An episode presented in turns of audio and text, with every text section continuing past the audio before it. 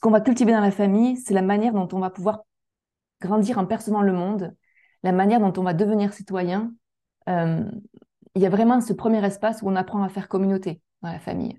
On va apprendre à être ensemble, c'est-à-dire à prendre sa place, à questionner ses valeurs, ses missions dans, le collectif. Il y a aussi la question du faire ensemble, comment on se met en mouvement, comment on se répartit les tâches, comment on se coordonne. Et puis, il y a la question du vivre ensemble. Vivre ensemble, c'est euh, pour, quelle raison d'être, pour, quelle, vision, pour quel rêve commun, en fait. On, va, on va cultiver tout ça. Et ça, c'est dans la famille qu'on apprend à faire ça. Et effectivement, encore une fois, la manière dont sont réparties les responsabilités dans la famille vont vraiment contribuer au développement de l'autonomie chez l'enfant ou chez l'individu pour euh, après pouvoir se mettre au service d'une réalisation commune et donc rentrer dans la coopération naturellement. Et, c'est sûr que dans ce que je me raconte moi, dans mes récits actuels, il y a vraiment cet avenir du monde qui est, largement discuté. Euh, on sent qu'on a quand même euh, un avenir où on va faire face à des enjeux non négligeable.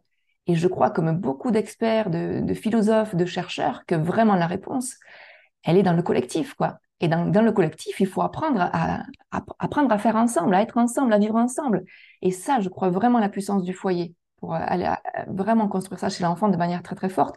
Et je me rends compte à travers la familicratie qu'effectivement, les enfants qui goûtent à ça dans le foyer l'amènent naturellement après à l'école. En tout cas, spontanément à l'école, ils vont aller questionner euh, l'autorité. Euh, qui, décide au nom de quoi, pourquoi. Et quand on décide, quand quelqu'un prend une décision pour moi, il y a cette, faculté à la souveraineté de dire je pose mes limites et attends, pourquoi tu décides pour moi alors que moi je suis en, en capacité de décider pour moi de ça? Bonjour et bienvenue dans ce nouvel épisode de D'Esprit de coopération. Je suis Claire Giraudet, facilitatrice en intelligence collective et podcasteuse, et je vous emmène chaque mois à la rencontre de personnes inspirantes qui vivent ou font vivre la coopération euh, dans un ou plusieurs collectifs. Après des congés bien mérités qui j'espère vous auront vous aussi permis de vous reposer et de prendre soin de vous, euh, vous, moi, on va reprendre une vie normale, rythmée par tout ce qui fait les joies et les frictions euh, du premier collectif que nous expérimentons dans nos vies, la famille. Oui, parce que la famille, c'est un collectif. Et c'est de ce sujet-là dont on va parler avec euh, mon invité Charlie Genestou. Cela fait plusieurs mois que j'essaie de trouver des familles ou alors des confrères et des consoeurs qui utilisent euh, l'intelligence collective en famille pour les inviter à témoigner dans le podcast. J'avais d'ailleurs lancé des appels à témoins qui avaient jusque-là pas abouti. J'avais donc laissé tomber l'idée, mais comme je prépare depuis plusieurs semaines des ateliers autour de la parentalité et de l'intelligence collective, en fait, euh, j'ai quand même continué à faire des explorations plutôt euh, sur du contenu, des outils, des bonnes pratiques euh, que j'aurais aimé partager dans mes ateliers. Et en fait, c'est en reprenant un peu plus activement mes recherches que je suis tombée sur le concept de familicratie, donc imaginé par Charlie. Donc, je suis super heureuse et à double titre de vous proposer cet épisode de maintenant parce que on a pu enregistrer cet épisode tout début août, chose assez improbable parce que c'est pas la période la plus propice pour trouver des invités. Et du coup, ça me permet de le diffuser là, pile au moment de la rentrée, dans, cette période si challengeante pour les parents et les familles. On va donc, euh, vous l'avez compris, parler famille dans cet épisode, de ce que ça représente pour mon invité dans la société. Pourquoi, euh, du coup, elle a voulu proposer d'y mettre euh, de l'intelligence collective, mais pas que. Vous découvrirez ça dans l'échange. donc, avec le concept de familicratie. En tout cas, j'ai hâte que vous l'écoutiez et j'espère qu'en cette période de rentrée, cela vous inspirera vous donnera envie d'aller explorer d'autres manières de faire en famille. Et je n'ai plus qu'à vous souhaiter une bonne écoute. Euh, bonjour Charlie. Bonjour Claire. Bienvenue dans le podcast euh, Esprit de coopération. Je suis ravie euh, de t'avoir à mon micro ce matin. Avant de démarrer sur le sujet qui nous concerne ce matin, qui est la familicratie dont tu vas nous, parler, J'aime toujours démarrer mes, épisodes avec euh, ce qu'on appelle euh, dans le jargon des facilitateurs et facilitatrices un icebreaker, un brise-glace. Euh, et aujourd'hui, je me suis inspirée d'une citation de Jordan Besson que j'aime bien, qui est Merci pour les roses, merci pour les épines. et du coup, j'aimerais que tu nous partages, si tu es d'accord, une épine, ce qui serait la petite épine dans le pied que tu as en ce moment, ou ce matin, au moment de, démarrer cet enregistrement, ou et une rose c'est-à-dire une joie, une gratitude, quelque chose qui te fait plaisir, qui te met en joie. Une rose et une épine. Ok. Euh, alors, une épine, ce serait le fait que, que j'ai un travail qui est assez solitaire et du coup, euh, la relation est à la base de l'existence humaine puisque sans l'autre, nous, on se meurt. Et c'est vrai que de travailler seul n'est pas toujours évident. Et en ce moment, je travaille énormément et je travaille seul. Donc, le manque de lien social serait mon épine du moment. Et en même temps, euh, la rose qui est derrière, c'est le côté que, que mon travail a énormément de sens et que je me sens en joie de faire ce que je fais. Donc, euh, ça vient réparer un peu l'épine, ça, le, côté où euh, je comprends la raison d'être de ce que je fais et j'y mets beaucoup de joie, beaucoup de cœur et donc, du coup, ça me porte. voilà. Ben, merci pour ça. Euh, et donc, qui es-tu, Charlie? Est-ce que, est que, tu peux nous présenter un peu qui, qui tu es? Ce que tu fais Mais bien sûr. Alors, je m'appelle Charlie Jeunesse-Tout. Euh, actuellement, donc, je suis formatrice en gouvernance partagée, en intelligence collective et en dynamique relationnelle. Et je suis également consultante pédagogique pour l'innovation en éducation. Euh, en fait, j'ai travaillé pendant dix ans dans l'éducation nationale en tant que professeur en lycée professionnel euh, j'ai accompagné les adolescents et c'est eux qui m'ont vraiment mis en lumière euh, un peu les, les épines de notre système éducatif, justement, les travers. Et, qui, et au bout d'un moment, j'ai ressenti effectivement une perte de sens dans ce que je faisais. Et, et du coup, j'ai quitté l'éducation nationale. Je me suis mis à mon, à mon compte et j'ai commencé à accompagner les classes et, les écoles dans la transition éducative, qui est vraiment le changement de paradigme par rapport au, contenu et aux méthodes pédagogiques, euh, parce qu'on a interrogé beaucoup les méthodes pédagogiques avec l'émergence et, la grande tendance de Montessori. Euh, il y avait déjà Freinet, Steiner un petit peu, mais Montessori a vraiment pris euh, le vent en poupe ces dernières années. Et en même temps, on ne questionne pas tant que ça les contenus. Et c'est vrai que ce qui m'a animée, c'était de me dire, à l'école, il y a vraiment cet apprentissage de la citoyenneté et on le verra, peut-être j'en parlerai un peu plus tard, mais sur, pour moi, la famille, là encore plus, mais vraiment l'école, l'apprentissage de la sociabilisation et de la citoyenneté. Ma question était de dire, mais euh, une école pour quel citoyen de demain, en fait? Et, euh, et c'est là que il y avait toujours ces, valeurs de, compétition, de performance qui, avait, euh, qui étaient vraiment nourries à l'école. Et on ne tenait pas vraiment pour moi en compte la diversité des profils. Et la diversité, on le verra dans la coopération, c'est vraiment la grande richesse. Donc, j'ai vraiment accompagné euh, les classes et les écoles pour, euh, repenser cette, euh, cette richesse qu'est la diversité et pour essayer de reposer un peu les contenus de qu'est-ce qu'on pourrait enseigner à nos enfants qui pourrait peut-être faire l'émergence d'une société beaucoup plus résiliente dans l'avenir. Et donc, à force d'accompagner les écoles et les classes, je me suis rendu compte qu'en fait, les imaginaires les plus puissants que cultivent nos enfants, c'est-à-dire ces imaginaires qui vont conditionner leur, leur interaction avec le monde, était vraiment créé dans le cercle familial. Donc, j'ai lâché un peu les écoles et, les, classes, même si j'y suis toujours un petit peu. Mais là, je me suis recentrée sur la famille, qui est pour moi le foyer fondateur de la construction de l'individu. Et c'est pour ça qu'aujourd'hui, j'ai créé une méthode qui s'appelle la familicratie. Mmh. Oui, tu vas nous en, tu vas nous en parler euh, hein, longuement pendant, pendant cet échange. Euh, et toi, donc, tu es, j'imagine que tu es aussi maman oui, du tout. Ouais. tu as des ados, des enfants euh, Non, j'ai deux jeunes enfants qui ont 5 et demi et 7 et demi. D'accord. Ouais. Ok. Euh, tu l'as déjà dit un petit peu, hein, mais euh, toi, donc, tu as fait un, constat au sein de l'école qui t'a amené à, imaginer la, la familicratie. et, et, donc, familicratie, j'imagine que tu t'es inspiré des mots, euh, euh, puisque tu es formatrice en gouvernance partagée, tu t'es, tu inspiré de la sociocratie, de l'holacratie. Euh, et quelles sont tes autres sources d'inspiration en fait pour, pour créer cette méthode et, pour pallier au constat que tu faisais? Oui, tout à fait. Alors effectivement, sociocratie, holacratie, en tout cas dans ces mots-là, ce qui est important, c'est le cratie. Le cratie, c'est, c'est la puissance, c'est le pouvoir la démocratie, ce serait la puissance et le pouvoir du peuple. Moi, je redonne la puissance et le pouvoir à la famille, euh, à travers la familicratie, parce que c'est euh, euh, Balzac qui disait la famille sera toujours la base des sociétés. Rousseau aussi partageait ce point de vue. Il disait que la famille, c'était le premier modèle des sociétés politiques. Et je suis convaincue que la famille, c'est l'endroit où effectivement on va construire les modèles politiques à venir parce que ce qui était analysé, c'était que la manière dont l'autorité était distribuée dans le foyer, c'était l'autorité qu'on recherchait à l'âge adulte, en fait, dans, dans le système politique. C'est pour ça qu'aujourd'hui, on a encore un système qui est très patriarcal, très, très hiérarchisé, parce que dans la famille, à l'époque, c'était comme ça. Et donc, ce qui m'a poussé effectivement à m'imprégner de la sociocratie, de l'holacratie, pour me dire, et dans la famille, comment ça pourrait être cultivé pour peut-être repenser aussi notre modèle politique. Euh, et donc, dans les sources d'inspiration, euh, dans la gouvernance partagée, il y a différents modèles qui existent. Alors, effectivement, sociocratie et holacratie, sont les modèles euh, les, plus répandus. Moi, je me suis inspirée d'un modèle euh, qui s'appelle le modèle Z, qui a été fondé par euh, David Dreyer et Yvan Schallenberger, qui est un modèle qui s'inspire également de, du rêve du dragon.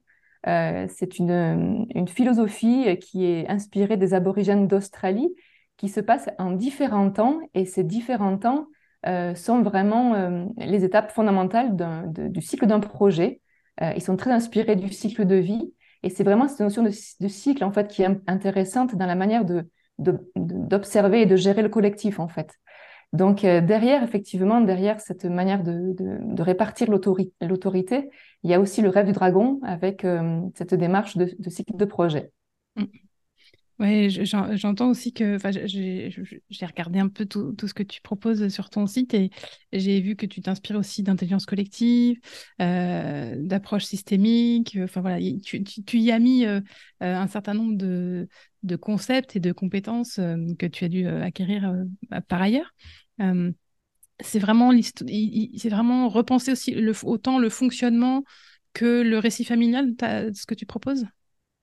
Complètement, c'est ça. Euh, effectivement, il y avait aussi beaucoup la permaculture humaine, bien mm. sûr. La permaculture, euh, c'est vraiment un système qui est biodynamique, qui s'inspire de l'énergie de la vie, euh, parce qu'effectivement, il y a, hum, l'organisation familiale qui est vraiment en question, c'est-à-dire la manière dont, dont, on gère le foyer. En fait, il faut s'imaginer quand on devient parent, on n'est pas formé. Donc, il y a beaucoup d'improvisation, beaucoup d'accords tacites aussi dans le couple, beaucoup d'implicites et que la familicratie, elle est là pour, euh, pour poser de manière explicite tout ce qui était implicite dans le, dans le, dans le foyer et qui souvent est source de tensions, source de désaccords, de conflits, euh, d'épuisement aussi des fois parental. C'est une, c'est une évidence. quoi. C'est vrai qu'il y a tout ça qui est mis en évidence dans la familicratie de comment on va fonctionner les uns avec les autres pour justement repenser le bien vivre ensemble. Euh, et après, derrière, il y a la culture familiale parce qu'effectivement, chaque modèle est unique. Chaque famille va s'emparer des outils pour faire son propre modèle. Euh, parce que d'un foyer à l'autre, et c'est ça toute la richesse de notre monde, c'est que chaque foyer cultive ses propres valeurs, sa propre vision du monde. Et que bien évidemment, dans la familicratie, il y a cet espace pour aller injecter ses propres valeurs et construire son propre modèle pour défendre la proposition euh, que, l'on souhaite euh, mettre au monde, dans le sens où, effectivement la culture familiale, elle va contribuer à la diversité de la palette sociétale, en fait. Euh, donc, c'est comment, en tant que famille, on peut apporter au monde, contribuer au monde de demain, qui sera le monde qu'on aimerait voir émerger. Et ça, c'est vrai que les récits sont très différents d'un foyer à l'autre, vraiment. Donc, il n'y a pas de jugement. Hein. vraiment, moi, je me nourris de cette diversité parce que c'est toute la richesse de la coopération. Elle repose là-dessus, sur la diversité des points de vue, en fait. complètement. Euh, et euh, j'imagine que c'est pour ça aussi que tu t'es euh, dans, le constat, tu en parlais, hein, mais tout ce qui est euh, les pédagogies alternatives, mais aussi, euh, je pense à ce qu'on appelle la pédagogie positive pour, pour la parentalité positive. est-ce que c'est est -ce c'est parce que toi, tu faisais le constat que c'était peut-être un peu trop dogmatique ou un peu trop figé aussi que tu as, imaginé ce modèle de, de familicratie? Ouais, complètement, c'est vrai. Alors, avec, avec tout le, bénéfice qu'on peut tirer hein, de de la parentalité positive, bienveillante, créative, mettons, mettons le, terme qu'on veut, mais c'est tiré des neurosciences, et bien sûr que les neurosciences sont une forme de vérité. Après, il y avait ce côté euh, où souvent il y avait des propos assez, euh, assez culpabilisants pour les parents, et il y a des parents qui venaient me consulter pour, pour mettre en évidence le fait que oh, j'ai crié sur mon enfant, pour ne pas dire des fois j'ai tapé mon enfant, et, et maintenant la culpabilité de se dire il va y avoir des dégâts collatéraux sur son devenir d'adulte, etc. Euh, et, à côté de ça, il y avait euh, pour moi euh, un vrai paradoxe qui était cette plasticité cérébrale qui vendait le fait que non, en fait, rien n'est joué. Finalement, la plasticité cérébrale fait que peut-être tout va se remettre en ordre et que tout ira bien. Bon, il y a aussi un concept de résilience qui est derrière aussi. Bon, bref, ne l'oublions pas. Mais effectivement, il y avait ce côté où il y a un côté des fois assez dogmatique qui est culpabilisant de se dire, mais en même temps, on fait tellement tous du mieux qu'on peut. Et je n'ai rencontré que des parents qui veulent le meilleur pour leur enfant et dans le meilleur, la plupart, effectivement, comprenne bien que taper un enfant, même si certains prétendent qu'une baffe ou deux, ça ne ferait pas de mal, là, tout est relatif. Encore une fois, la science, elle peut parler et dire qu'effectivement, si, quand même, qu'il y a des dégâts. Maintenant, c'est quand on n'arrive pas à faire autrement et qu'à un moment donné, par épuisement, par absence de réponse à nos propres besoins, on en arrive à avoir des gestes ou des propos qui peuvent être euh, euh, dommageables pour nos enfants. Qu'est-ce qu'on fait derrière, en fait? Et moi, j'avais envie d'aller euh, restaurer les parents dans leur, dans leur posture, d'aller aussi ouvrir des espaces d'échange et de discussion où on peut encore exprimer la, la difficulté que c'est d'être parent, parce qu'il y a aussi cette loi qui est arrivée qui condamne, qui condamne les violences éducatives ordinaires, et, bien évidemment que les violences éducatives ordinaires, on peut, on peut largement les condamner. Maintenant, comment on est accompagné en tant que parent? Pour, dépasser ça, en fait, dans le sens où euh, nous, on les a vécus enfants, donc après, il faut arriver à, transcender, et ça, le gouvernement n'est pas forcément en soutien au niveau des parents. Donc, il y a des parents qui se trouvaient dans la difficulté de se dire, maintenant, on ne peut même plus parler de nos violences éducatives ordinaires sous peine d'être condamnés. Et je pense qu'il est nécessaire aujourd'hui d'ouvrir des espaces de parole sans jugement, mais pour être juste soutenant les uns les autres, euh, pour s'épauler, pour s'entraider, en fait. La loi de l'entraide, c'est une des lois de la coopération, et c'est comme ça qu'on peut dépasser les problèmes, en fait. Tu parles beaucoup de coopération, et, ça tombe bien, c'est, le sujet central de ce podcast. Euh, pourquoi, pourquoi tu attribues autant d'importance à, la coopération famille Qu'est-ce qui, qu'est-ce qui te paraît important euh, dans, de, voilà, Pourquoi c'est important de mettre en place la coopération en famille? Ah, dans la famille, ouais. Encore une fois, je vais revenir là-dessus, c'est que je, pense que je rejoins Honoré de Balzac et Rousseau dans le sens où euh, ce qu'on va cultiver dans la famille, c'est la manière dont on va pouvoir grandir en percevant le monde, la manière dont on va devenir citoyen. Euh, il y a vraiment ce premier espace où on apprend à faire communauté dans la famille. On va apprendre à être ensemble, c'est-à-dire à prendre sa place, à questionner ses valeurs, ses missions dans le collectif, il y a aussi la question du faire ensemble, comment on se met en mouvement, comment on se répartit les tâches, comment on se coordonne. Et puis il y a la question du vivre ensemble. Vivre ensemble, c'est euh, c'est pour quelle raison d'être, pour, quelle, pour quelle vision, pour quel rêve commun en fait. On, va, on va cultiver tout ça. Et ça, c'est dans la famille qu'on apprend à faire ça. Et, effectivement, encore une fois, la manière dont sont réparties les responsabilités dans la famille vont vraiment contribuer au développement de l'autonomie chez l'enfant ou chez l'individu pour euh, après pouvoir se mettre au service d'une réalisation commune et donc rentrer dans la coopération naturellement. Et, c'est sûr que dans ce que je me raconte moi, dans mes récits actuels, il y a vraiment cet avenir du monde qui est, largement discuté. Euh, on sent qu'on a quand même euh, un avenir où on va faire face à des enjeux non négligeables. Et je crois, comme beaucoup d'experts, de, philosophes, de chercheurs, que vraiment la réponse, elle est dans le collectif, quoi. Et dans, le collectif, il faut apprendre à, apprendre à faire ensemble, à être ensemble, à vivre ensemble. Et ça, je crois vraiment la puissance du foyer pour euh, aller vraiment construire ça chez l'enfant de manière très très forte. Et je me rends compte à travers la famille classique qu'effectivement, les enfants qui goûtent à ça dans le foyer l'amènent naturellement après à l'école. En tout cas, spontanément à l'école, ils vont aller questionner euh, l'autorité. Euh, qui, qui, décide au nom de quoi Pourquoi? Et quand on décide, quand quelqu'un prend une décision pour moi, il y a cette, cette faculté à la souveraineté de dire je pose mes limites et attends, pourquoi tu décides pour moi alors que moi je suis en, capacité de décider pour moi de ça? Donc ça, c'est vraiment dans les pédagogies alternatives, c'est une des postures de l'enfant qui est largement mis en, lumière. Et, bien sûr que l'enfant, naturellement, quand il a ce foyer familial où il cultive ça naturellement, il l'amène après dans toutes les structures et dans tous les collectifs où il, où il va euh, euh, interagir, en fait. Oui, complètement. C'est vraiment... Euh, c'est vraiment ouais, diminuer cette, euh, cette posture de domination de l'adulte sur, euh, sur l'enfant. C'est vraiment, vraiment ça l'idée. Euh, mais quand même, dans le modèle de la familicratie, quelle, quelle place tu donnes à l'adulte quand même? Est-ce qu'il est... J'ai envie de faire ce parallèle avec le facilitateur, le facilitateur en intelligence collective. Est-ce qu'il est qu'il a un rôle, une posture qui, qui s'en approche? Alors, oui, dans le sens où quand l'enfant est jeune, dans tous les cas, il va falloir quand même faciliter les processus. Ça, on le voit en gouvernance partagée, il y a quand même des processus à, faciliter et l'adulte est plus à même de le faire parce qu'il a plus la capacité à, comprendre cette posture de facilitateur, il a une meilleure connaissance de lui-même. Et en même temps, la spontanéité des enfants dans ces processus, qu'est-ce qu'elle est belle quand on les met en posture de facilitation dans leur innocence et leur vulnérabilité. Euh, ils, sont, tellement empathiques, tellement bons. Enfin, il y, a quand même aussi quelque chose à l'expérimenter de là. Euh, l'adulte, quoi qu'il en soit, dans son foyer, euh, sa première mission, et c'est la même mission que les enseignants en général, ils sont en responsabilité de, de, de la sécurité physique et psychologique de l'enfant. Donc l'adulte sera toujours là pour aller poser le cadre et les limites de, de la sécurité pour l'enfant. Euh, l'enfant, il ne faut pas s'imaginer qu'il va avoir les mêmes, je sais pas si je peux dire les mêmes droits que, que, l'adulte. Ce qui est intéressant, c'est qu'on va questionner de quoi chacun est en droit de décider, pour lui et pour le collectif. Et parfois, l'enfant sera peut-être mis en responsabilité parce qu'il sera la meilleure personne de décider, par exemple, de ranger une salle de jeu. Mais, est-ce que moi, en tant qu'adulte, c'est mon rôle, sachant que cet espace, je, n'y vais pas? C'est pas un espace qui m'est destiné. Une salle de jeu, c'est destiné à un enfant, comme la chambre d'un enfant qui, est en, en mesure d'être le mieux placé pour décider à quoi doit, ressembler l'espace, de quoi il doit être euh, ravitaillé ou pas, dans quel ordre il doit être rangé.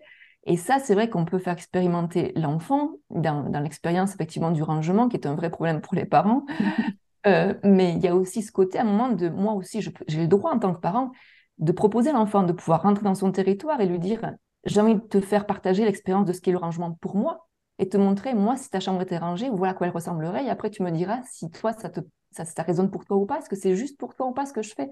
Et, c'est encore une fois, c'est une espèce d'échange entre toi, ce qui te semble être rangé et ce qu'il est pour moi. Et après, on peut aussi. Euh, moi, je, je, on peut, pense aussi jouer avec, avec ça, dans le sens où quand l'enfant a rangé sa chambre, on peut aussi rentrer pour lui dire, tiens, tu sais, c'est quoi la, valeur ajoutée d'un endroit qui est rangé? Alors, il y, a, effectivement une évidence qui est vraiment d'aller retrouver cette affaire facilement. Chez l'enfant, pour retrouver ses jouets, de faire un test. Tiens, retrouve-moi euh, euh, telle peluche ou tel jouet, là, retrouve-le-moi. Et tu as, deux minutes pour me le retrouver, voir si c'est bien rangé ou pas. Est-ce que vraiment on a atteint l'objectif qui était vraiment de pouvoir retrouver cette affaire euh, rapidement? Et puis après, il y a aussi le fait que si moi je suis responsabilité du ménage dans la, dans la maison, bon, il y a un moment, je suis en responsabilité de faire le ménage aussi dans ta chambre, peut-être parce que tu es encore trop jeune pour le faire.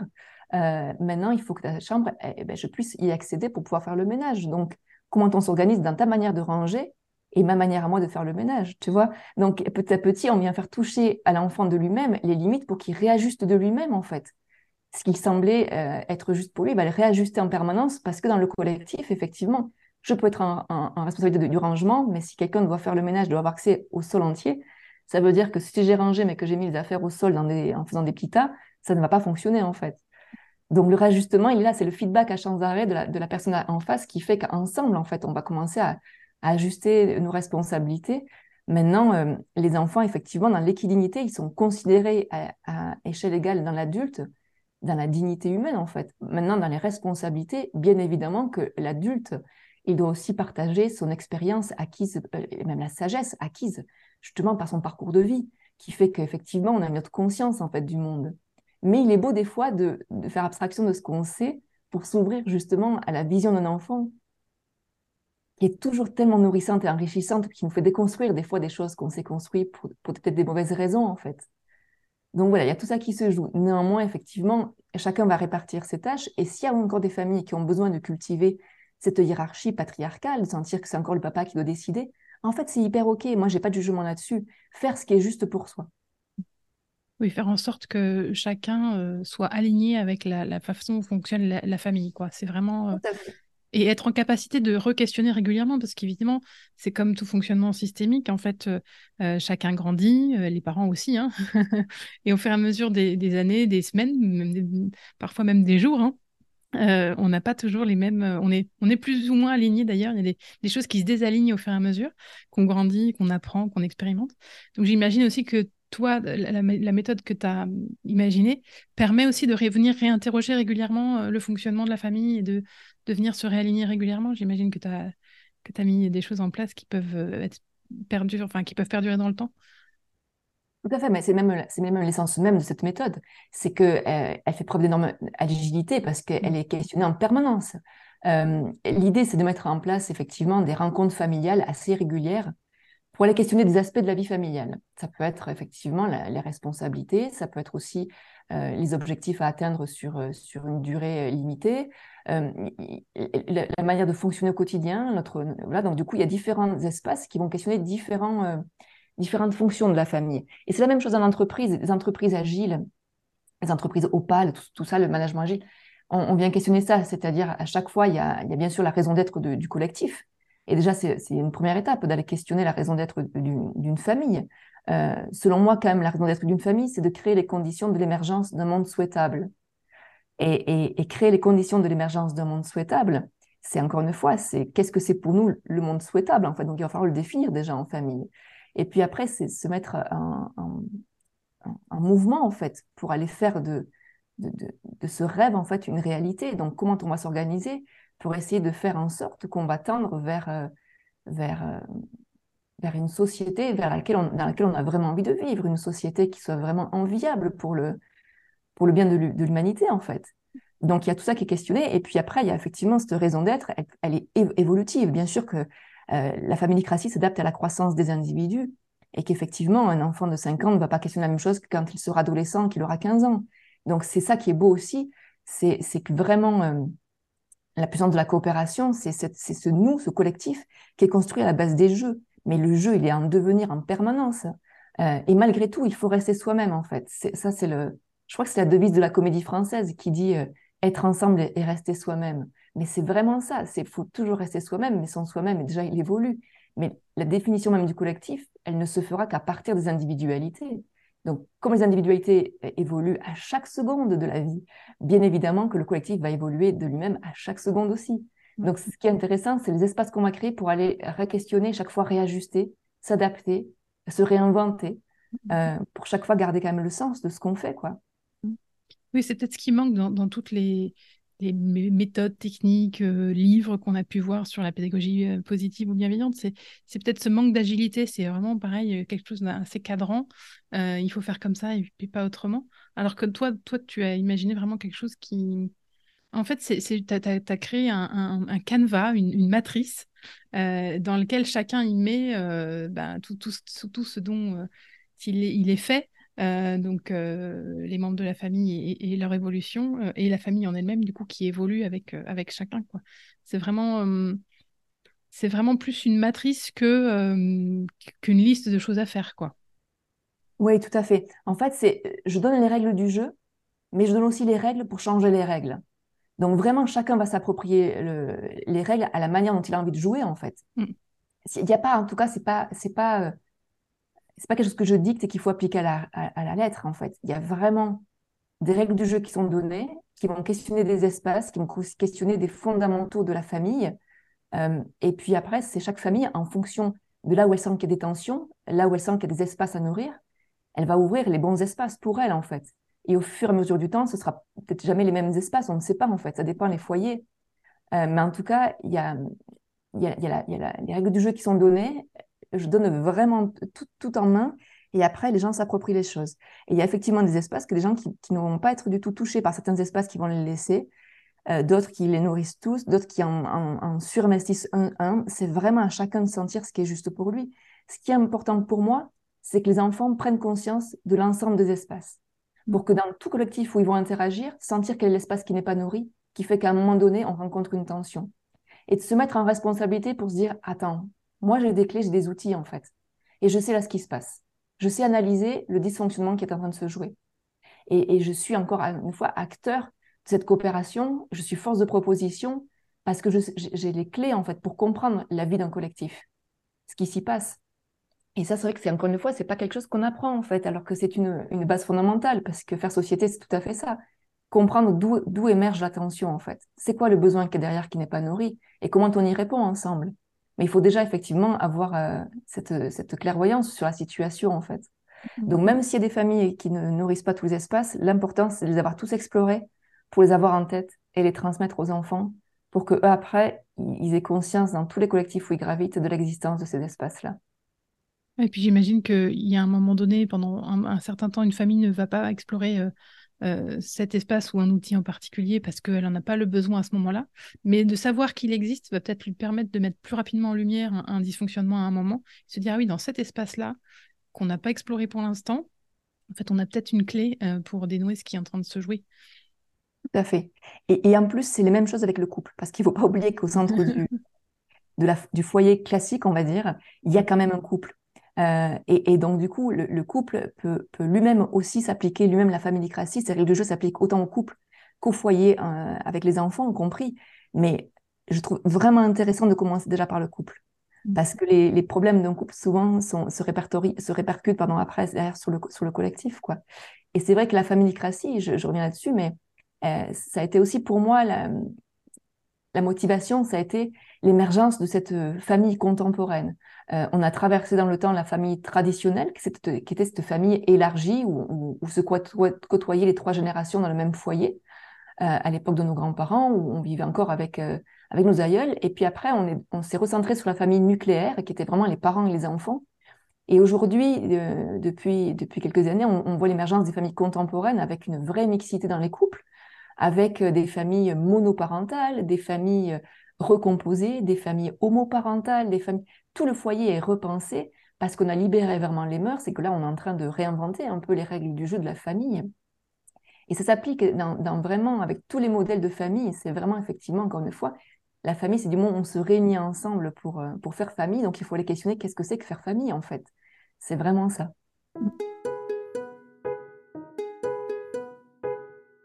Cet épisode vous plaît? Alors je vous invite à le partager autour de vous. Vous pouvez aussi mettre un commentaire ou attribuer 5 étoiles au podcast selon votre plateforme d'écoute. C'est le meilleur moyen pour vous de soutenir mon travail et de m'aider à contribuer à semer des graines de coopération et de transformation dans les collectifs qui nous entourent. Mais revenons à notre échange avec Charlie. Euh, et, quand je t'entends, en fait, euh, ça, s'appliquerait presque à, plein de collectifs. J'imagine que quand on, fait le programme que tu proposes, euh, on acquiert aussi, tu, en parlais rapidement, mais des, compétences et des choses pour vivre en collectif en règle générale, et qu'on pourrait l'utiliser même dans des collectifs, dans des, associations, dans notre équipe au, au travail. Enfin, j'imagine que c'est des compétences qu'on acquiert pour la famille, mais qui vont au-delà de la famille et qui sont aussi des compétences, on va dire, pour la vie en général. Oui, tout à fait. De, toute manière, la gouvernance partagée, l'intelligence collective, elle, s'active du moment où on est plusieurs, ou même du moment où on est deux déjà, ça, s'active. Donc, tous les endroits où on, va aller, euh, tous ces, toutes ces annexes qui sont dans nos vies, où, on fait collectif, une association, un club, euh, euh, l'entreprise, bien évidemment, mais tous ces endroits-là, forcément, même la famille élargie, en fait, à chaque fois qu'on va maintenant après interagir, quand on applique cette grille de lecture, on comprend le dysfonctionnement. Et c'est ce qui est difficile aussi pour des parents qui goûtent la familicratie. Après, ils reviennent dans le milieu de l'entreprise et ils se disent wow. Et, ils mettent vraiment en lumière ce fonctionnement souvent dysfonctionnel parce que trop de hiérarchie, parce que les gens qui prennent les décisions ne sont pas impactés par ces décisions, donc au nom de quoi ils les prennent, comment ils les prennent. Et, ça, bah, effectivement, quand après on a compris le principe euh, de la prise de décision collective, quand on, on gravite dans notre système collectif, forcément notre grille de lecture et forcément on, est plus neutre en fait par rapport à ça. Après, on a la connaissance et forcément après on a envie d'amener ça et d'injecter ça dans tous les milieux parce qu'on voit ce que ça pourrait changer et surtout ce que ça pourrait changer en, positif. C'est vraiment une valeur ajoutée après qu'on peut mmh. amener dans les collectifs. Quoi. Complètement. Moi, c'est marrant, j'ai fait le chemin inverse. Tu vois, je me suis formée à, l'intelligence collective. Euh, je, me suis, j'ai été sensibilisée aux, aux, gouvernances, aux différents types de gouvernance. Euh, et, aujourd'hui, je suis en train de me dire, voilà, oh mais dans notre famille, là, ça, ça, fonctionne pas comme ça. Enfin, je, ça met en lumière tous nos, tous nos petits endroits de, friction, de, de, choses où c'est pas fluide, où c'est pas aligné. Et, donc, je suis en train de faire tout le travail euh, inverse, moi, d'amener ce que j'ai euh, appris professionnellement dans ma famille. Donc, c'est drôle comment tous les domaines de nos vies sont, sont perméables, en fait, et que c'est euh, là où on agit à un endroit, ça, ça, ça se répercute forcément euh, ailleurs. Et, euh, et, quand tu dis que la famille, c'est le premier lieu de, de société, effectivement, c'est intéressant d'aller d'aller d'aller déjà s'attaquer, c'est peut-être pas le, bon terme, mais à, nos, à nos dysfonctionnements de famille avant d'aller explorer le monde avec ces méthodes-là. Et en même temps, c'est aussi le lieu où il y a peut-être le plus d'implication émotionnelle et qu'est-ce que, comment toi, tu, la famille à la féminicratie accompagne ça? Parce que c'est pas toujours confortable. Je le vois moi, euh, j'ai pourtant les techniques d'intelligence collective, j'ai pourtant, euh, euh, je suis sensibilisée à tout ça, et je trouve que c'est très difficile d'appliquer ces choses-là en famille. Et comment toi tu accompagnes justement cette, cette charge émotionnelle en fait qui, qui, qui est peut-être plus présente encore dans la famille que, que dans d'autres collectifs collectifs? Et eh ben justement la la matrice, pour reprendre ton terme, de la famille mmh. elle est organisée en six espaces. Euh, et dans, au, cœur de ces espaces-là, c'est vraiment la relation. Mm. La relation, c'est vraiment, je reviens là-dessus, c'est la base de l'existence humaine. Sans l'autre, je me meurs. Donc, je suis obligée d'apprendre à relationner. Et l'intelligence relationnelle, c'est dans, dans l'art de communiquer, dans l'art d'écouter, dans l'art d'exprimer ses besoins, de poser ses limites, de clarifier ses propos, euh, de faire le chemin jusqu'à l'autre pour comprendre, de faire preuve d'empathie, de comprendre d'où ça parle chez l'autre. Et, et, et, ça, forcément, la relation, c'est la base, en fait. C'est pour ça que les gens qui viennent euh, euh, souscrire à la familicratie, ils ont deux objectifs très distincts. Il y a des familles qui viennent pour aller restaurer le lien parce qu'il y a des tensions, des conflits au sein, au sein du foyer. Et ça, c'est vrai que c'est la base. Tant qu'il n'y a pas ça, ça sert à rien d'aller questionner le monde. On, commence comme euh, c'est comme la, tendance du local. On commence dans le local et le local, c'est nous, notre famille. Et puis après, on va s'attaquer euh, à la vision plus globale avec le monde. La deuxième, les deuxième famille qui viennent, ce sont les familles chez qui ça se passe plutôt bien, qui ont mis en place des choses qui font que le collectif, euh, au niveau relationnel, ça se passe bien. Ils sont plutôt bien organisés, le quotidien assez fluide. Et là, il y a la question de du sens, du sens de pourquoi, pourquoi on est une famille et pour quel monde on est une famille en fait. Et donc là, on va aller toucher dans une autre dimension en fait. Mais la base, c'est vraiment effectivement déjà apprendre à cultiver le lien entre soi. Donc la relation au cœur du dispositif, quoi qu'il arrive. Et dans l'apprentissage, dans les, que ce soit dans les écoles, dans les classes, dans la famille, toujours pareil, la relation au cœur du dispositif, c'est la base. Mm, mm. Il y a le lien qui, qui, euh, qui, qui fait qu'on fait société et qu'on fait collectif. Ouais, donc du coup, pour répondre à nouveau à ta question, il y a vraiment un module entier qui est consacré à, la relation, on va effectivement aller questionner souvent euh, ce, qui, ce qui génère une tension interpersonnelle et arriver à l'identifier. Et c'est vrai que euh, quand on va questionner ça, on, on développe chez les individus l'autosuffisance. Parce que dans les problèmes que ça vient résoudre, il y a quand même euh, souvent, effectivement, la tendance, c'est l'enfant intérieur, effectivement, qui est souvent euh, euh, blessé et du coup qu'il faut aller venir guérir, en fait. Parce qu'effectivement, tant que je ne suis pas souverain par rapport à ce qui se passe en moi, tant que je ne suis pas autosuffisant, je vais forcément impacter sur l'autre, en fait. Mais du moment où je suis souverain, eh ben, je, suis maître de moi-même, je suis maître à mon royaume et je suis hyper OK pour m'ouvrir justement à l'autre. Et j'ai plus de facilité à m'ouvrir à l'autre et à, et à tremper avec ce qui se passe par rapport à l'autre. Donc tout ça, ça se met en évidence à travers un seul module et, on vient toucher vraiment, effectivement, encore une fois, c'est une grille de lecture, tout ce qui vient toucher les tensions interpersonnelles. Et encore une fois, quand on va dans les autres euh, collectifs, on est vraiment mis en lumière sur les travers des uns et des autres. Et en même temps, c'est beau de le voir. C'est-à-dire que c'est pas un jugement, on ne va pas condamner l'autre en disant juste, ah, il a, lui, il en est encore là, pas du tout. Mais c'est beau de le voir parce qu'on peut après se mettre au service des autres pour les accompagner à grandir sur ce chemin de, de la souveraineté, de l'autosuffisance, en fait. Mhm, complètement. Oui, j'entends dans, dans, j'entends dans tout ce que tu dis parce que été, je me suis formée à la, CNV, j'ai fait quelques modules de CNV et j'entends effectivement euh, euh, ce qu'en CNV on appelle euh, la demande. en fait, s'apercevoir que nous, on peut on fait souvent beaucoup de demandes à l'extérieur euh, pour répondre à nos besoins, mais souvent, en fait, on est capable nous-mêmes euh, de répondre à ces besoins euh, en, nous faisant des demandes à nous, en fait, en faisant attention à nos besoins et en essayant de, choisir des stratégies qui nous permettent en autonomie d'y répondre et que la plupart du temps, en fait, on n'a pas forcément besoin des autres pour, satisfaire nos propres besoins. Et, j'entends ça dans ce que tu racontes, c'est vraiment être être, euh, ouais, être souverain et, être en autonomie euh, et ne pas dépendre euh, des autres pour, pour assouvir, répondre à ses besoins. Quoi. J'entends vraiment ça. Et puis, une autre notion que j'aime bien, tu parlais d'enfant intérieur, mais on a, on a plein de, part en nous, hein, de, issu de nos expériences, de nos, de nos traumas, des choses comme ça. J'ai alors je, je, sais pas, je sais pas, c'est un concept, mais la coopération avec soi-même en fait. Euh, quand j'ai une tension en moi et comment je fais pour réconcilier ces parts en moi, euh, celle qui voudrait absolument que la chambre de mon fils soit absolument bien rangée, et puis cette maman qui aimerait qu'il soit plus autonome, qu'il soit plus souverain et qu'il ait l'autorisation de, de, faire ce qu'il veut de son espace.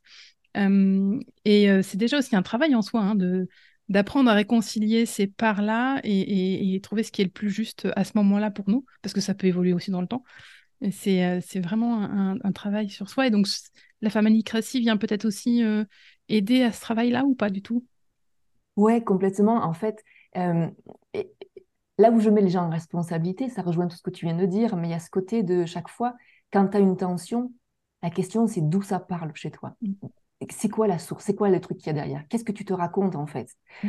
Et hum, par rapport au rangement, effectivement, euh, euh, souvent j'ai fait l'expérience auprès de parents où derrière une chambre pas rangée, ça leur raconte enfant, enfant bordélique, donc enfant déstructuré. Donc, euh, je ne fais pas ma mission de parent qui est d'aider mon enfant à bien se construire. Alors, attention, il y a encore une fois, les biens et les mal, quel, jugement on porte là-dessus hein. Donc, du coup, mon enfant va mal finir, en fait, parce que mon enfant, il ne saura pas euh, ranger, être ordonné, voilà. Bref. Et, toujours pareil, ça parle toujours d'une peur pour son enfant ou d'une projection qu'on fait sur son enfant, qui est complètement euh, facile à déconstruire, en fait. Mm. Euh, parce que, parce que est-ce que c'est une chambre mal rangée? En même temps, je comprends l'importance du rangement, mais c'est encore une fois, c'est pourquoi c'est important pour moi. Et si c'est vraiment important, du coup, comment je le mets en œuvre et comment j'essaie de trouver avec mon enfant un espace de coopération pour que lui aussi comprenne d'où ça parle pour moi. Et on peut le verbaliser en tant que parent, de dire pour moi c'est important en fait que ta chambre soit rangée et qu'elle soit rangée de cette manière-là parce que pour moi voilà ce que ça peut raconter. Et raconter à l'enfant effectivement que derrière chaque chose que j'exprime il y a un sens pour moi. Il y a une source il y a, il y a quelque chose que je me raconte. Peut-être que c'est faux Peut-être que c'est vrai, on n'en sait rien en fait. Où, se place la vérité? Il y a juste un moment l'expérience que moi j'ai fait dans le monde qui fait que dans, mon parcours de vie, à un moment donné, moi j'ai senti que ça a été important pour moi d'avoir appris à ranger mes affaires pour telle et telle raison. Bon, et ça encore une fois, moi je porte aucun jugement là-dessus. Euh, et, c'est vrai que dans, les enfants que j'ai accompagnés ou que j'ai explorés depuis 20 ans d'éducation, tous ces enfants dans leur parcours, quand j'ai observé, j'ai vu tout et son contraire. Donc, je, crois que j'essaie d'accompagner aussi les parents à un moment donné à lâcher prise, à accepter, se laisser traverser, et en même temps, quand ça vient trop accrocher, aller vraiment guérir cette partie de moi qui me raconte à un moment donné quelque chose et le lâcher. Parce a un moment, si je suis tout le temps en conflit, mais je m'épuise en fait, je m'épuise. Et, si, et, c'est vrai que, bon, il y a eu la, grande tendance, pareil, du développement personnel, qui était vraiment cette quête indéfinie de, la joie, de la paix, du bonheur. bon, dans cette quête-là, à un moment, effectivement, cultiver la joie, quoi qu'il arrive, je, le dis souvent en familicratie, mais elle est où la joie si je passe mon temps à aller euh, euh, créer sur mon enfant pour qu'il range et que j'y arrive pas? Y a... Comment on fait dans ce conflit, dans cette, dans cette différence de vision? Et en même temps, mon enfant arriver à lâcher prise pour se dire, il fait son expérience aussi. Et qu'est-ce que moi j'ai à apprendre de l'expérience qu'il est en train de faire Sur l'expérience que peut-être moi j'ai fait quand j'étais enfant? Si j'avais un parent qui était très autoritaire et qui me forçait à ranger ma chambre, euh, aller me réconcilier avec, euh, avec le chagrin qui a été le mien quand j'ai été à chaque fois contraint de le faire, sans que ça ait de sens pour moi. Et en même temps, même si aujourd'hui ça m'a construit, que ça m'a apporté plein de compétences, bien évidemment, mais en même temps, mon enfant est en train de faire une autre expérience. Comment moi je l'accompagne dans son expérience à lui, peut-être avec, euh, en y mettant plus de sens, justement, plus d'amour, plus de joie, parce que le rangement, ça peut être aussi quelque chose de très, très fun. Comment je le réinvente? Donc, on va essayer de développer, aussi la créativité pour essayer de, réinventer les choses. Arrêter de, sentir que toutes ces tâches, toutes ces corvées, toutes ces règles qu'on pose sans arrêt, ça va être forcément de manière euh, euh, confrontante parce qu'on va avoir en face un enfant qui va être réfractaire. On peut aussi euh, être dans l'entraide et cultiver toutes ces valeurs qui sont importantes pour nous. Et, bien sûr qu'on peut arriver à le faire dans la joie, tout ça. Bah, merci déjà pour, tout, pour tous ces, explications et c'est ce que tu nous as apporté. Est-ce qu'il y a une famille que tu as accompagnée récemment qui t'a particulièrement marqué et, pourquoi? Pourquoi elle t'a particulièrement marqué Ils sont venus avec quelle demande aussi Peut-être que tu as, une, obligation de, de, respecter euh, leur intimité et choses, mais est-ce que tu accepterais de nous partager, euh, toi, une, une expérience familiale qui t'a particulièrement marqué Euh, je ne sais pas si c'est une expérience familiale en particulier parce que chaque famille, en tout cas, trouve sa propre résolution. C'est encore une mhm. fois, chaque modèle est unique.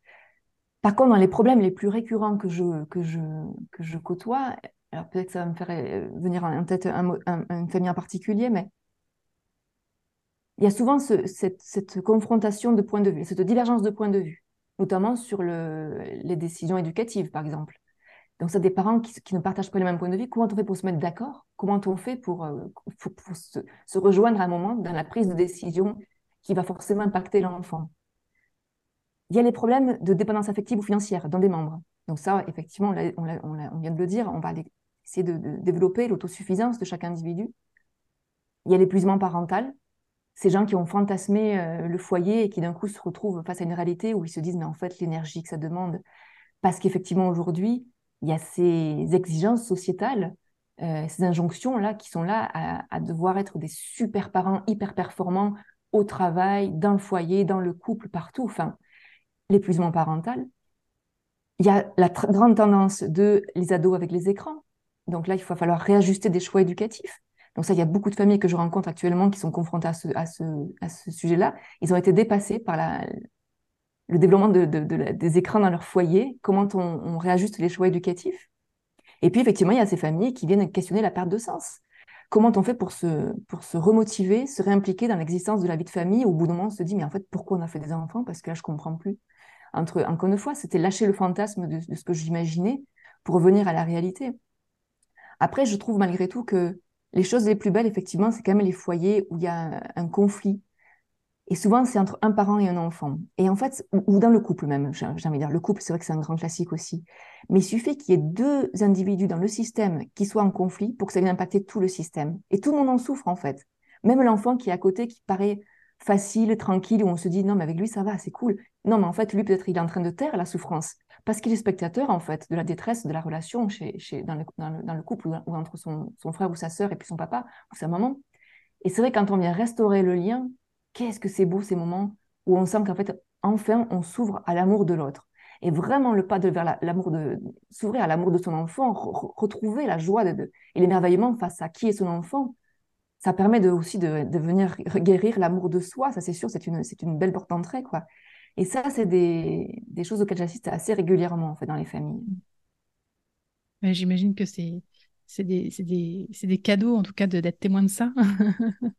oui, oui. Et c'est vrai que la tendance aussi au niveau des couples, il y a cette, ce questionnement du couple. Alors, un, des grands classiques, là, en ce moment, c'est vraiment euh, beaucoup de couples qui me consultent, c'est la problématique actuelle qui est euh, on est devenu parents, du coup baisse de libido, du coup sexualité très très euh, rare, voire inexistante, du coup frustration d'un des deux membres, et c'est pas forcément que le père, ça peut être aussi la mère, euh, parce qu'on s'instaure dans une routine où il n'y a plus de sexualité, et du coup au bout d'un moment, un des deux croise quelqu'un qui va venir réveiller ça.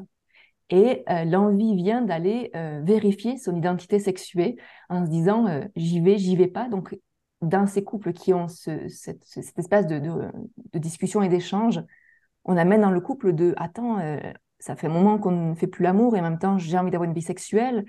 Est-ce que je peux l'explorer ailleurs ou pas? Quid du polyamour, de tout ça, des couples ouverts, le libertinage, etc. Ces, ces, discussions-là sont vraiment la grande tendance.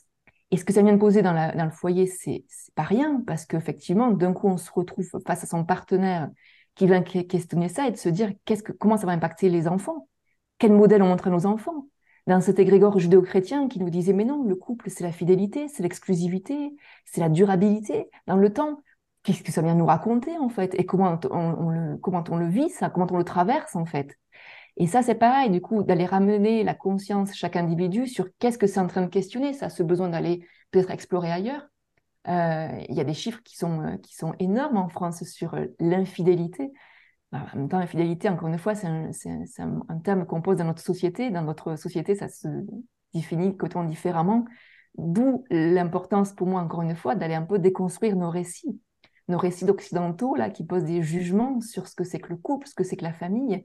Et aujourd'hui, on a la chance de pouvoir s'offrir la liberté d'aller réinventer tout ça, quoi. Donc, donc effectivement, c'est ce couple-là qui est à la base du, foyer. Et c'est vraiment le, couple parental à l'épreuve, euh, le couple pardon, conjugal qui est à l'épreuve de la parentalité, parce que mm.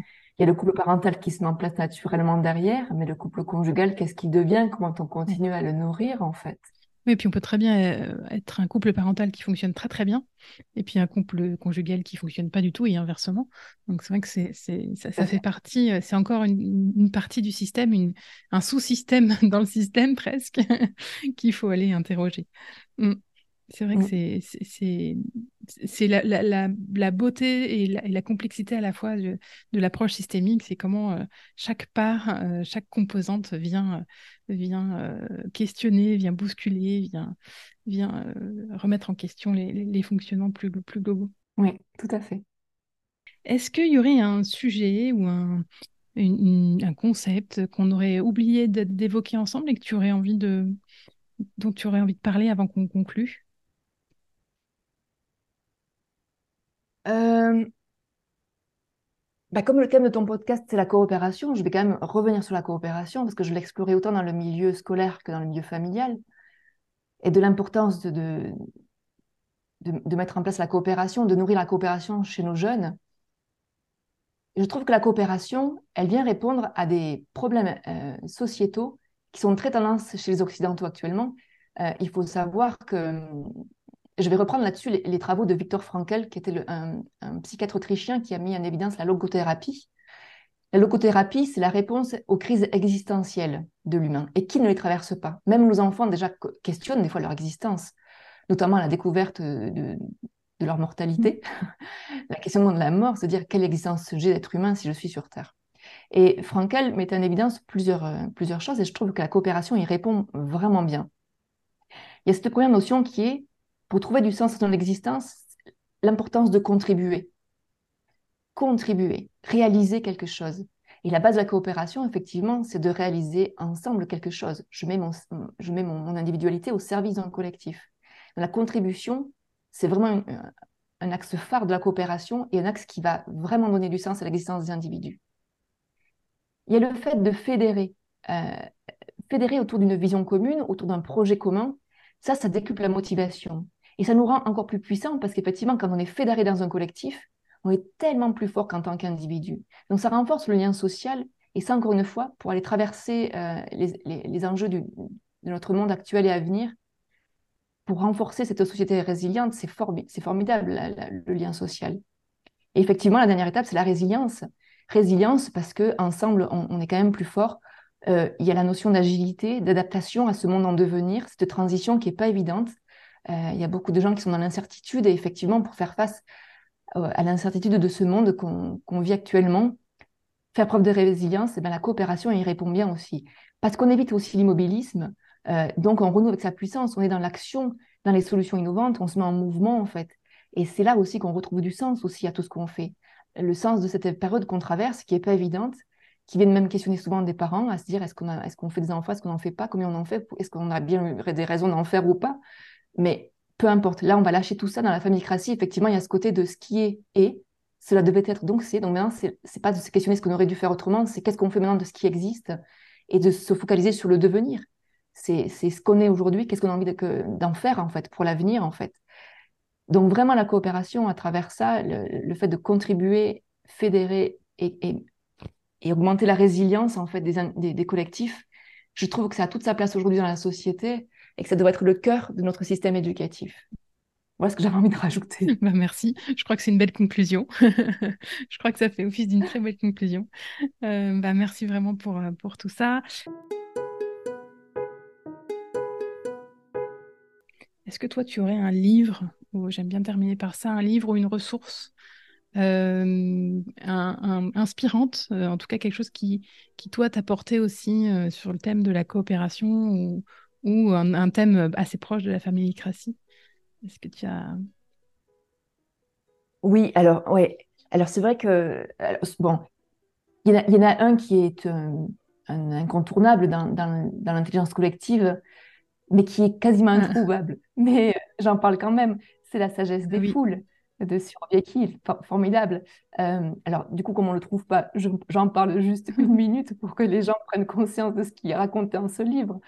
Mais Surveki, il met en évidence dans ce livre le fait qu'en étant un grand nombre d'amateurs, on peut mieux répondre à, une seule question par rapport à un expert. Et donc, ça rejoint un peu, euh, je crois que c'était Euripide, le dramaturge, qui disait Aucun de nous ne sait ce que nous savons tous ensemble.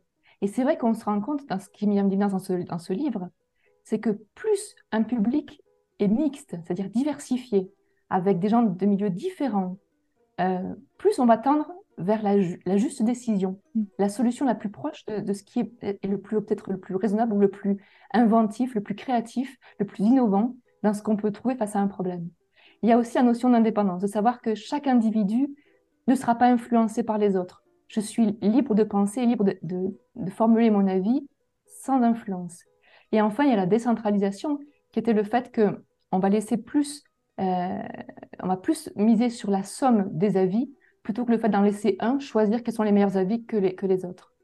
Et donc ça, sur Vicky, quand il met ça en évidence, c'est fabuleux pour l'intelligence collective, parce que c'est la même chose dans la famille. Se, se, focaliser sur la diversité des individus qui la fondent, sur l'indépendance, laisser chacun exprimer son avis sans influencer l'autre. Et décentraliser, c'est-à-dire vraiment écouter ce que chacun a à dire plutôt qu'il y en ait un qui décide pour les autres.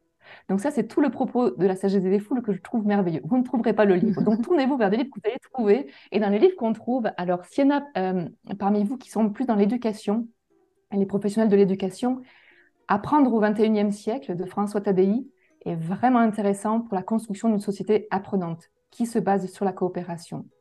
C'est vraiment, euh, à, à chaque fois que j'apprends, je deviens ressource sur le sujet pour le collectif. Vraiment intéressant. Pour ceux qui sont plus sur l'émergence d'une société résiliente, et là c'est vrai que je base beaucoup la famille Crassi là-dessus, euh, il y a le très beau livre de Pablo Servigne et de Gauthier Chapelle qui est L'entraide, l'autre loi de la jungle, vraiment sur le vivre ensemble et l'émergence de la société résiliente, vraiment intéressant. Et puis pour ceux qui veulent aller encore plus loin, qui vont questionner plus leur place dans le monde, euh, là on, on, passe à une autre étape, qui est vraiment la manière d'aller reprendre sa place d'homme dans l'écosystème, coopérer avec le vivant il y a le magnifique livre de Baptiste Morisot, Manière d'être vivant. Là, c'est vraiment les trois ressources pour moi qui sont incontournables.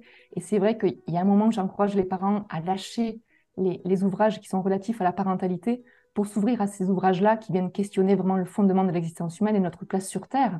Donc, être famille sur Terre aujourd'hui, qu'est-ce que c'est? Pour quelle société? Pour quel avenir, en fait? C'est ça que j'ai envie d'aller questionner à travers ces mmh, livres-là. Prendre, prendre, un peu de hauteur pour, pour regarder euh, plus en macro qu'en micro, finalement. Complètement. Complètement. Super. Je remettrai dans la description euh, de l'épisode euh, bah, les livres euh, dont tu as parlé, les liens pour qu'on puisse te retrouver si on veut te contacter, ton site, etc. Je mettrai tout ça dans, la description du podcast. Et, donc, ben, avant, de, terminer l'enregistrement et, de couper et d'arrêter notre échange avec regret, mais il faut bien qu'il y ait une fin à tout. Euh, je, vais, te poser deux questions. En fait, c'est la façon que j'ai de faire euh, pour la déclusion. Je te pose deux questions, mais tu en, choisis une à laquelle tu, réponds. Euh, donc, ma première question, c'est avec quoi tu repars de notre échange? Ça, c'est la première possibilité. La seconde possibilité, c'est quel prochain petit pas aimerais-tu faire pour plus de coopération dans un, un collectif auquel tu appartiens? Je prends la première et je repars avec, euh, avec la rose qui vient euh, lâcher l'épine. je vais revenir sur l'introduction. Vraiment, cet échange me permet de, de, de, renouer encore une fois, de me reconnecter au sens que ça, ce que j'essaie d'apporter, de, de, contribuer à ma manière euh, à l'éducation. Et du coup, c'est vraiment la rose qui est là et je repars vraiment avec le bouquet de roses, j'ai envie de dire. C'est vrai que la, la difficulté d'être souvent isolée et en même temps, est-ce que je suis vraiment isolée? Je suis quand même beaucoup en contact avec les parents et tout ça, mais c'est vrai que c'est le fait de travailler et de travailler beaucoup seul aujourd'hui qui n'est pas toujours évident et en même temps, ça a tellement de sens ce que je fais. Donc, je vais repartir avec un bouquet de roses et je vais lâcher les épines.